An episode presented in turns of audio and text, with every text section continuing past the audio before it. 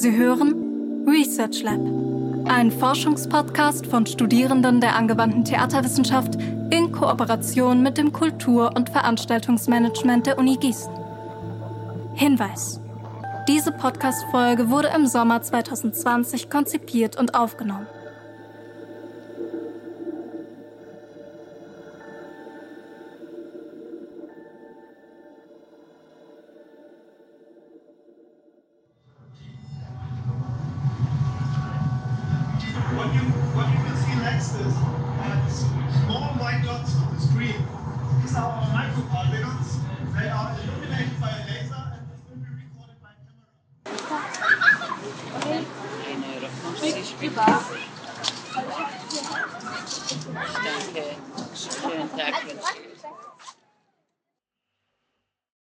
Willkommen beim Research Lab, dem Podcast der Justus Liebig Universität Gießen. Hier dürfen sich die unterschiedlichsten Persönlichkeiten der Uni wie gewohnt den Mund fusselig reden. Allerdings mit einem Unterschied. Wir reisen in der Zeit zurück. Vor unseren zwei Gästen, Herrn Prof. Dr. Markus Thoma aus der Plasma- und Raumfahrtphysik und Herrn Prof. Dr. Ahrens aus der Soziologie, liegt ein Freundebuch, wie Sie es wahrscheinlich aus der Grundschule kennen. Mit Fragen, die Sie sich gegenseitig stellen und verbal ausfüllen müssen. Dadurch lernen sich nicht nur unsere beiden Gesprächspartner besser kennen, auch ihre Forschung wird uns näher gebracht. Gelingt es, zwischen zwei völlig unterschiedlichen Disziplinen eine Brücke zu bauen? Wagen wir das Experiment im Forschungslabor. Das ist Research Lab. So, wer möchte anfangen? Bitte. Also, ich stelle mich erstmal vor, ich heiße Markus. Ich glaube, wir können uns duzen, dann Ja. ist das einfacher. Das ist ja, die Fragen sind ja auch so formuliert. Dann äh, würde ich dich erstmal fragen nach dieser Pflichtfrage hier. Wie ist dein gefühltes Alter? Gut, also mein Name ist Jörn und mein gefühltes Alter ist schwierig. Ich habe also lange geglaubt, ich sei 28. Da weiß ich mittlerweile, dass das nicht stimmt. Ähm, aber also ich fühle mich nicht so alt, wie ich bin. Das ist schon mal sicher und ich glaube, das äh, produziert bisweilen auch schon Probleme. Ich glaube, das geht uns auch allen so an der Universität, gerade den Hochschullehrern. Man ist ja dauernd im Umgang mit jungen Leuten und das hält einen einfach auch jung. Also mir geht es auch so. Ich bin jetzt äh, 61, ich fühle mich aber nicht wie 61. Also ich denke auch oft eher 50 vielleicht maximal, aber äh, das, na, du, na gut, man muss sich zusätzlich natürlich auch noch fit halten. Das kommt natürlich hinzu. Klar, das kommt hinzu und außerdem leben wir ja immer in dieser Illusion, dass wir so unglaublich jugendlich überhaupt noch sind, weil wir Dinge tun, die unsere Eltern nicht getan hätten und mit Jugendlichen irgendwie Aktivitäten verbunden hätten. Und also irgendwie das hindert einen ja auch daran, dass tatsächlich das biologische Alter synchron zu synchronisieren dann mit dem gefühlten Alter und mit dem kognitiven Alter. Ähm, aber bislang geht das ja offenbar bei uns beiden ganz gut. Ja, das stimmt. Also äh, ich muss sagen, mein Vater war auch Professor und das ist natürlich eine ganz andere Generation gewesen. Ich meine, der ist immer mit Anzug und Schlips rumgelaufen. Da wirkt man einfach auch älter. Ja, exakt. Ja, ähm, dann kommen wir vielleicht zur nächsten Frage. Wie erklärst du deinen Freund oder Freundin oder deiner Familie, was du machst? Ja, schwierig. Ne? Also die Erfahrung ist, dass Uni unglaublich schwer zu erklären ist. Und es gibt also manche Leute, die wissen, was das ist, aber ich habe jetzt gelernt, dass nicht alle, die studiert haben, wirklich wissen, wie die Arbeit an der Uni funktioniert. Und also was sage ich? Ich sage in der Regel, ich unterrichte und ich forsche. Und also beides weckt dann offenbar einen riesen Hof an Assoziationen. Die meisten davon sind falsch. Und es unterschlägt natürlich eigentlich also ganz viel, was wir außerdem noch machen. Ne? Also wir arbeiten in Gremien, wir sind in Fachgesellschaften, wir schrei schreiben unglaublich viel Gutachten für also andere Institutionen, wir schreiben Forschungsanträge, ähm, wir haben internationale Kontakte. Und das fällt alles unter den Tisch. Also mein, mein Sohn, der wird jetzt sechs nächste Woche, der weiß, dass ich Forscher bin, aber das, äh, damit verbindet er eigentlich Dinosaurierforscher. Das will er dann auch mal selber werden. Also so bei uns im Freundeskreis, äh, der Bekanntenkreis meiner Frau insbesondere, also das sind Leute, die arbeiten hauptsächlich, also entweder als Rechtsanwälte oder in der freien Wirtschaft und ähm, Geisteswissenschaften kennen die nicht. Und ich bin da sehr akzeptiert, aber also schon auch als so derjenige, der so einen Freifahrtsschein hat. Na, der kann ja machen, was er will. So, ne? Und das geht dann sehr stark über den Habitus. Das, also jetzt gibt es einen Professor äh, im Bekanntenkreis, das ist viel wert. Aber die anderen sind natürlich letztendlich, also mit beiden Beinen viel stärker in der Realität. Reden über Geld, über Autos und über Fußball. Das sind alles Themen, die mich jetzt nicht so interessieren. Und über Letzteres unter Geisteswissenschaftlern ja schon ein großes Thema ja, also ich würde sagen, Abneigung empfinde, also erfahre ich eigentlich gar nicht. Was natürlich häufiger auftritt, ist eher Desinteresse. Also die Physik, ja, mein Gott, äh, das ist einfach irgendwas Abgehobenes, damit möchte ich mich gar nicht befassen oder so etwas. Das kommt natürlich schon vor, aber ich meine, das ist ja kein Problem. Ähm, und ansonsten ist eigentlich meistens Interesse da. Ähm, es ist auch so, dass wir vielleicht eine viel ähm, stärkere Zusammenarbeit auch haben mit der Industrie zum Beispiel, mit Wirtschaft, weil wir eben auch gemeinsame Projekte zum Beispiel machen. Ja, vielleicht machen wir einfach chronologisch weiter. Die ist doch interessant. Was wärst du denn geworden, wenn du nicht Professor für Physik geworden wärst? Ja, das, das ist ganz lustig. Ich wollte immer Naturwissenschaftler werden. Also nicht als, schon als Kind. Ich glaube, ich habe mit drei Jahren oder mit vier Jahren habe ich angefangen, Steine zu sammeln. Ich wäre vielleicht Geologe geworden, aber nicht Physiker. Aber Naturwissenschaftler wäre ich auf jeden Fall geworden. Also lag ein bisschen auch an, meine, an, meiner, äh, an meinen Eltern. Mein Vater war Professor für Mathematik und der hat das auch immer sehr gefördert, meine naturwissenschaftlichen Interessen. Die Mathematik selber war mir zu trocken, aber alles, was mit Naturwissenschaften zu tun hat, Steine sammeln, äh, Pflanzen, Sterne, ähm, Fossilien vor allen Dingen, auch Paläontologie oder sowas, das hat mich alles fasziniert. Spannend, aber wie ist dann der Dreh in die Physik gekommen, wenn du eigentlich also in Richtung ja, das, ist, Richtung das, das ist richtig. Ja, also viele verbinden ja die Physik eigentlich mit einer technischen Disziplin. Ähm, für mich steht die Technik gar nicht so im Vordergrund. Ich habe die Physik ergriffen, um eben die Vorgänge in der Natur besser verstehen zu können, denn die Physik ist die Grundlage dafür. Also die Physik ist praktisch die Grundlage, um die ganz, wie zum Beispiel äh, in der Astronomie, wie funktioniert ein Stern, wie, für, äh, wie ist das Weltall aufgebaut oder sowas. Ähm, aber auch in der Geologie, die Geophysik und so etwas, wie sind Steine entstanden, was ist Vulkanismus, Magnetfelder der Erde und all sowas. Das spielt überall die Physik eine Rolle. Hm.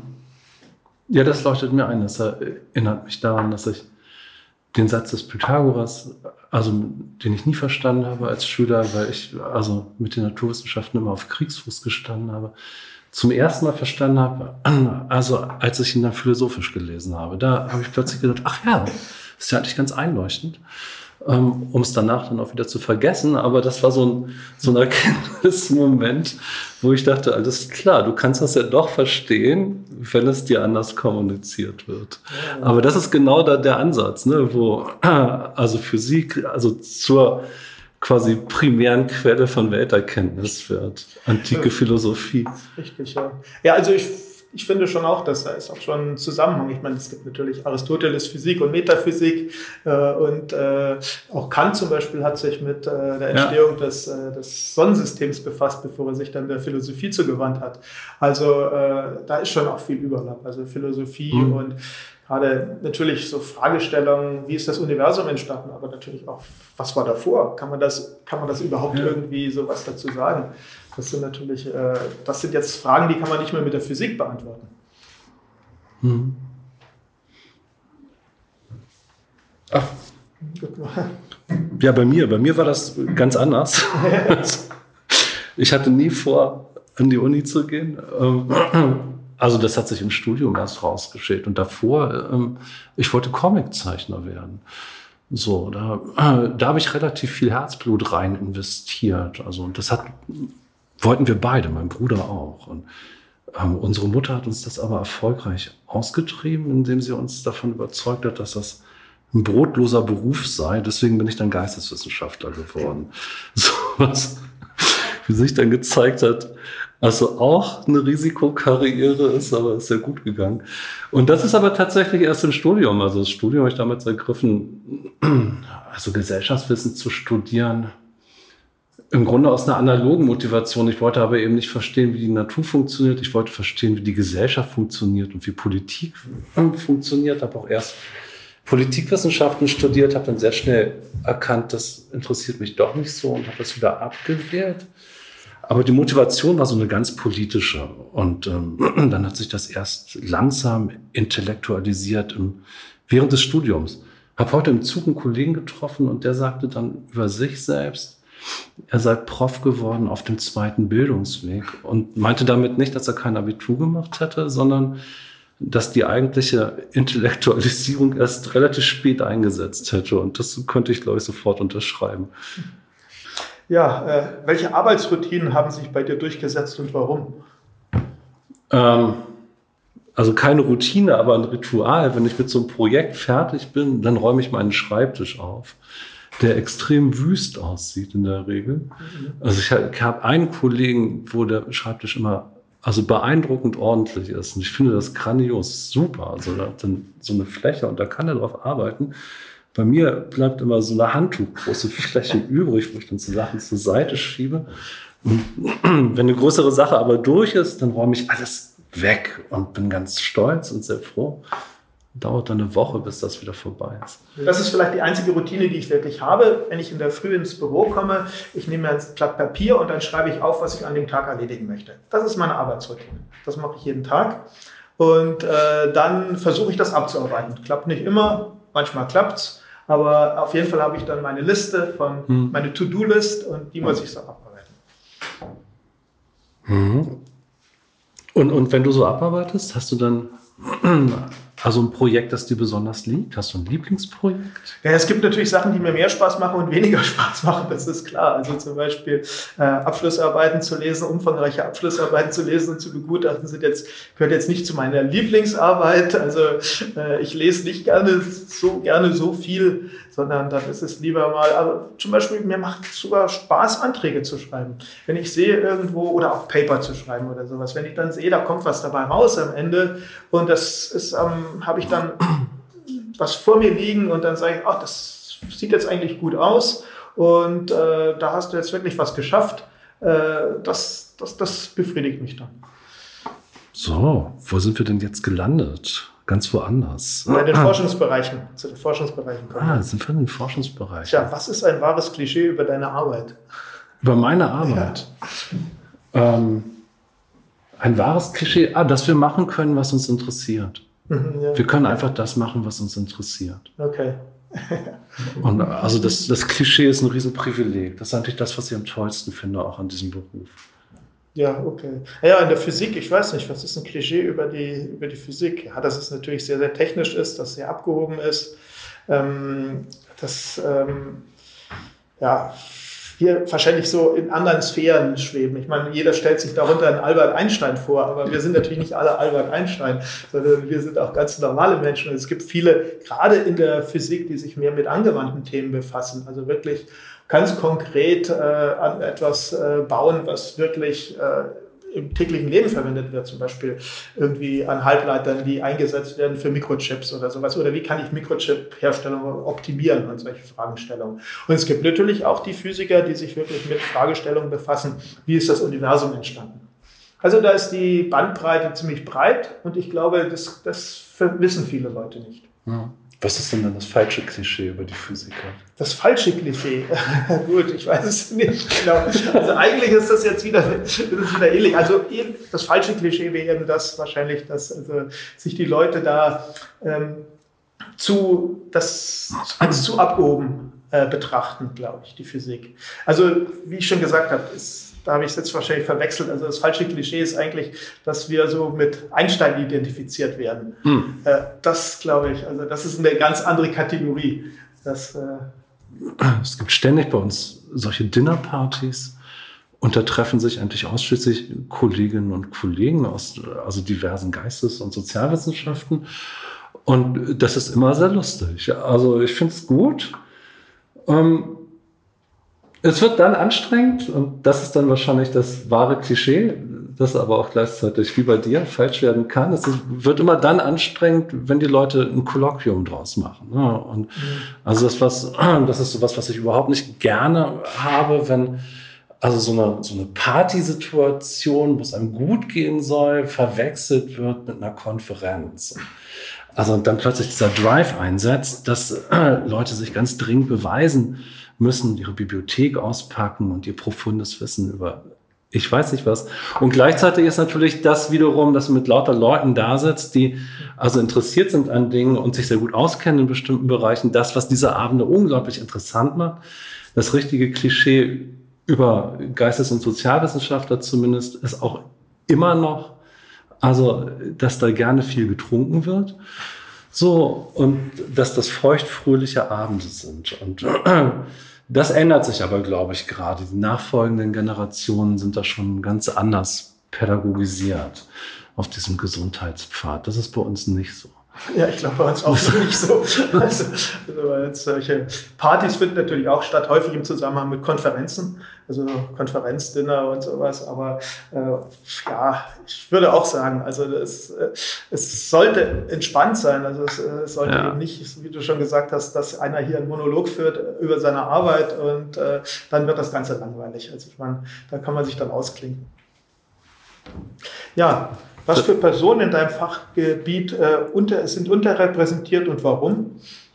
Also Frauen sind nach wie vor unterrepräsentiert. Das, äh, also da muss man, glaube ich, nicht mehr viel drüber, zu, drüber sagen. Das hat eben Netzwerkgründe und Traditionsgründe. Und das finde ich sehr gut und sehr wichtig, dass das aufgebrochen wird. Und da finde ich auch die Politik der JLU tatsächlich ja, also sehr unterstützenswert, einen klaren Primat zu setzen und ähm, finde ich persönlich natürlich nicht immer schön, wenn man jetzt jemanden hat, der sehr gut ist und den man gerne auf einer Stelle sehen würde. Und dann ist klar, das wird aber strukturell eher schwierig. Aber strukturell finde ich das einfach super begrüßenswert und also die Kröte schlucke ich dann auch an der Stelle gerne.